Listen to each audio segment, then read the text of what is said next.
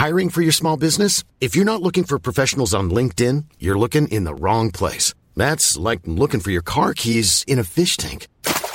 LinkedIn helps you hire professionals you can't find anywhere else, even those who aren't actively searching for a new job but might be open to the perfect role. In a given month, over 70% of LinkedIn users don't even visit other leading job sites. So start looking in the right place. With LinkedIn, you can hire professionals like a professional. Post your free job on linkedin.com slash people today.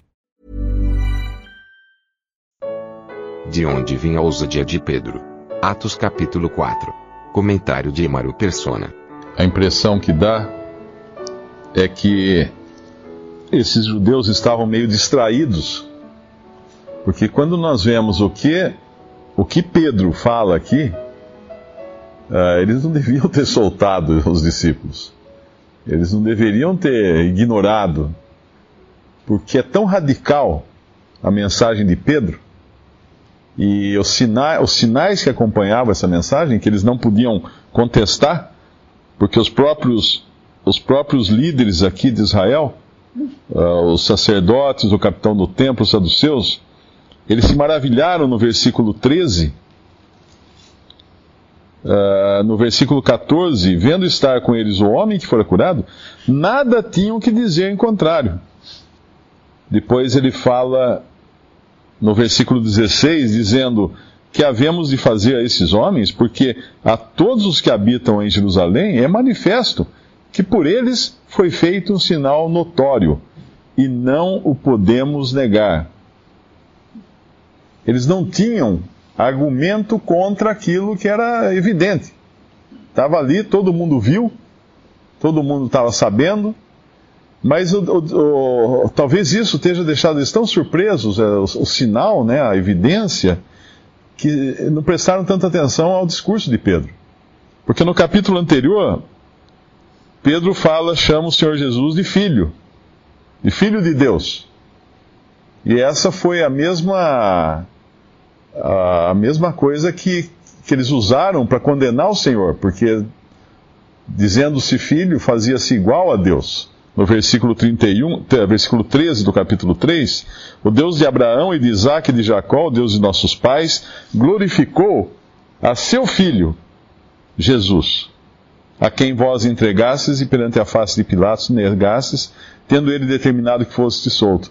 E aí ele começa a falar de outros adjetivos e outros atributos de Cristo que não, não, não cabem em homem algum. O santo, no versículo 14. O justo, também no versículo 14. O santo e o justo são atributos absolutos aqui. Não são relativos, são absolutos, que nem, nenhum homem tem e nem pode ter de si mesmo. Versículo 15: Príncipe da vida e aí no 15 ele fala da ressurreição também, do nome de Cristo que levou à cura esse homem. E depois ele vai, ele vai dizer no versículo 22 algo que é também totalmente radical. Uh, porque Moisés disse: O Senhor vosso Deus levantará dentre vossos irmãos um profeta, semelhante a mim. A ele ouvireis em tudo quanto vos disser.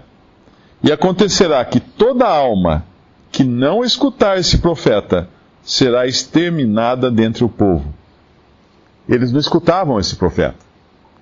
E agora vinha a comprovação de que tudo aquilo que estava sendo dito era verdade, porque o homem tinha sido curado diante dos olhos deles. E eles não estavam dando ouvidos a esse profeta que Deus tinha levantado. Mas ele vai além depois e fala da ressurreição versículo 26, ressuscitando Deus a seu filho Jesus, novamente aqui, chamando a Cristo de filho de Deus.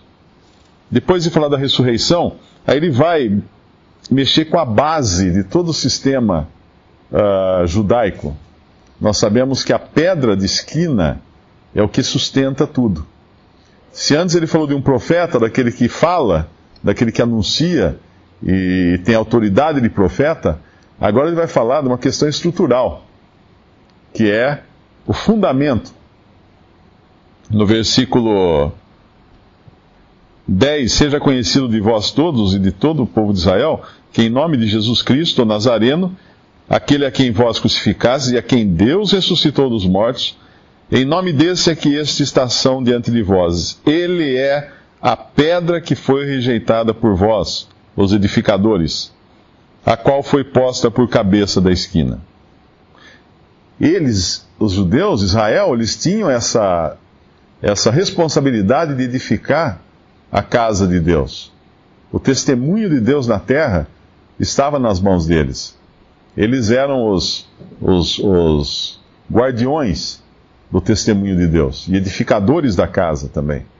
E agora vem um que é a pedra angular, ele próprio é a pedra angular, Cristo, ressuscitado, um profeta rejeitado, o Filho de Deus, o príncipe, o justo, o santo. E ele, quando ele, quando ele cita aqui essa passagem da pedra angular, uh, ela não é. A gente sabe que está em 1 Pedro também, ele fala, mas essa passagem aparece várias vezes nas Escrituras. Aparece, acho que uma ou duas vezes em Salmo, aparece em Isaías, é uma passagem recorrente. E nenhum desses judeus uh, poderia ignorar essa passagem, que fala de que Deus estaria preparando uma pedra angular, a qual foi posta por cabeça de esquina. Uh, eu acho que é Isaías que fala que dela saem as linhas também, né? E, e em nenhum outro há salvação, porque também debaixo do céu nenhum outro nome há dado entre os homens pelo qual devamos ser salvos. Quando alguém fala que o cristianismo é uma religião, é, ou uma fé, ou uma crença uh, discriminatória, exclusivista e tudo mais, uh, a verdade é que é. Se eu falar que nessa sala não tem mais nenhuma outra saída, senão, senão aquela porta, não tem outra saída. É exclusiva, a porta é exclusiva para sair, não tem outro meio de sair da sala senão por aquela porta. E o que ele está dizendo aqui é que não há salvação em outro. Ah, mas isso é desrespeitoso. Ah, fazer o quê? O próprio Deus, na sua palavra, fala que não há outro. Não há outro.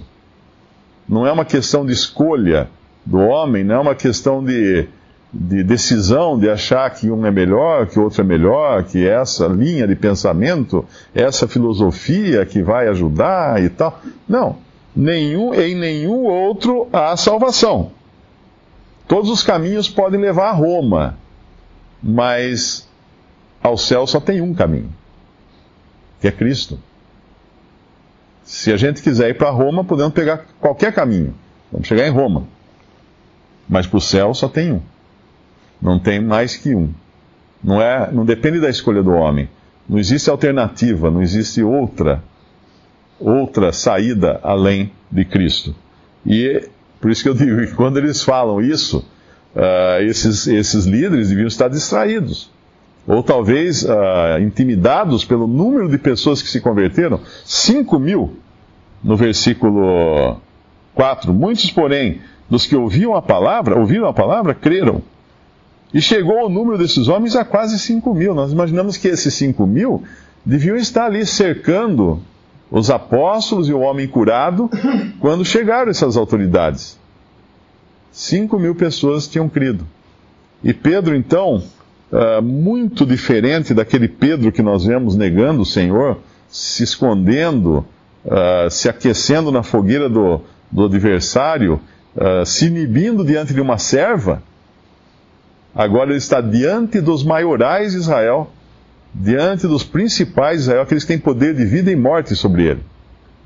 E ele fala assim: antes importa obedecer a Deus do que aos homens. No versículo 19: Respondendo, porém, Pedro e João lhe disseram: Julgai vós se é justo diante de Deus, ouvir-vos antes a vós do que a Deus? Porque não podemos deixar de falar do que temos uh, visto e ouvido. E eu acho que tem a passagem que ele fala aqui antes. Ah, é mais para frente, então, não é, não é nesse capítulo, é na outra vez. Uh, então nós vemos a desenvoltura dele a, e a audácia agora, a coragem, né? Porque ele estava falando como? No versículo, o versículo no começo explica. De onde vinha o poder, a capacidade dele? Ele não era um homem, um homem valente de si mesmo. Versículo 8. Aqui é o segredo de Pedro. Então Pedro, cheio do Espírito Santo, ele só podia fazer isso cheio do Espírito Santo. Ele não era o Pedro voluntarioso, aquele homem que tomava decisões e corria na frente, queria fazer as coisas, tal, não. Agora é um homem cheio do Espírito Santo. Podia ser Pedro, podia ser João, podia ser qualquer um. Mas tinha que estar cheio do Espírito Santo. Para peitar, né, como a gente costuma dizer, uma situação dessa, para enfrentar uma situação dessa. Não era poder de si mesmo. E nós vamos ver Deus dando o seu selo em toda essa história aqui, né? Quando o chão treme, quando eles oraram no versículo versículo 31, e tendo orado, moveu-se o lugar em que estavam reunidos. E todos foram cheios do Espírito Santo e anunciavam com ousadia a palavra de Deus. É como se Pedro tivesse sido protótipo né, dessa, dessa situação, desse evento. Ele sendo cheio do Espírito, esse cheio do Espírito não é receber o Espírito Santo, porque Pedro já tinha aqui. Ele já tinha recebido o Espírito Santo no capítulo 2. Mas agora ele foi cheio, foi capacitado pelo Espírito Santo para uma determinada obra. E depois não só ele, mas também todos os que estavam orando com ele também ficaram cheios do Espírito Santo e, e, e anunciavam então com, com ousadia a palavra de Deus. Visite respondi.com.br. Visite também 3minutos.net.